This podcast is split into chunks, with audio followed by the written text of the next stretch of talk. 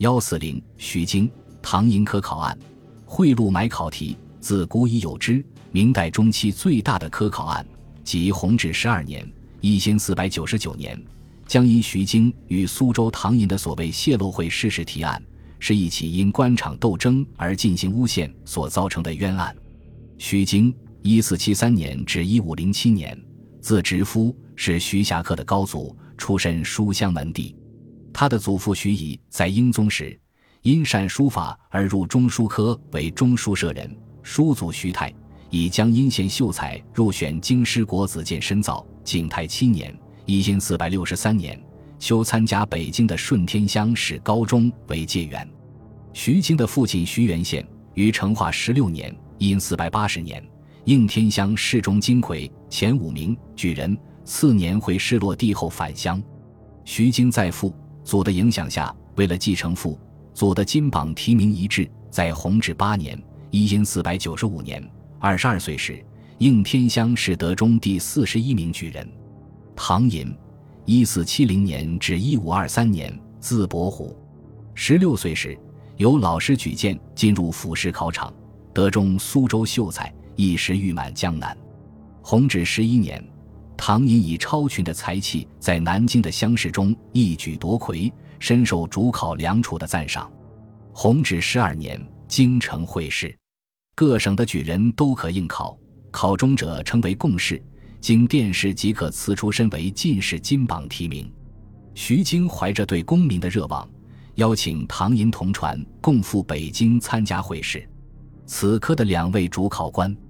是礼部尚书兼文渊阁大学士李东阳和礼部右侍郎程敏正。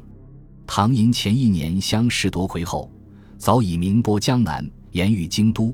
担任江南乡试主考的梁楚回京后，曾拿唐寅的文章给程敏正看，敏正亦奇之。唐寅、徐经抵达京城后，遍访前辈，广交名流。唐寅陪同徐经拜见了礼部右侍郎程敏正。程敏正是徐经乡试中举时的主考官，这次又和李东阳一起任此次会试的主考官，结果受到众举子的猜忌，和唐寅同乡学友都元敬的重伤。会试按例举行三场考试，不料入试两场刚毕，流言蜚语已满京城，盛传富家子徐泾会买尸体。弘治地震怒诏，令程敏正立即停止阅卷，听候审查。他已经初选的卷子，全由李东阳会同其他考官复核。徐经、唐寅及以科场舞弊的嫌疑犯关进监狱，严刑拷问。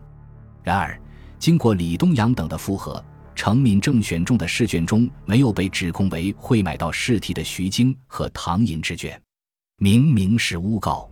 几番考审，毫无所获。最后。一场大狱竟以查无实据，各打五十大板，草草结案。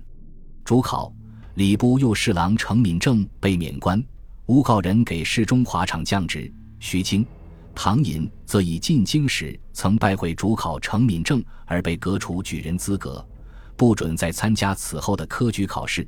唐寅被发落为浙江藩府小吏。程敏正出狱后因忧愤发庸死。《明史·程敏正传》中否定程敏正有御题之说，并透露或言敏正之狱系他的同事礼部左侍郎翰林学士傅翰欲夺其位，指主考官令场奏之，事密莫能明也。江阴明清志书和吴承徐氏宗谱都没有记载徐经的科场案。清代艺人顾心求手集的《江上诗钞》收录徐经诗时。在所附作者小传中注明，弘治以毛举人，以为在诗里为为非于所中，停刊罢归。经与唐寅以才名相引众，为都牧所记，重伤之，道出了科场案的真相。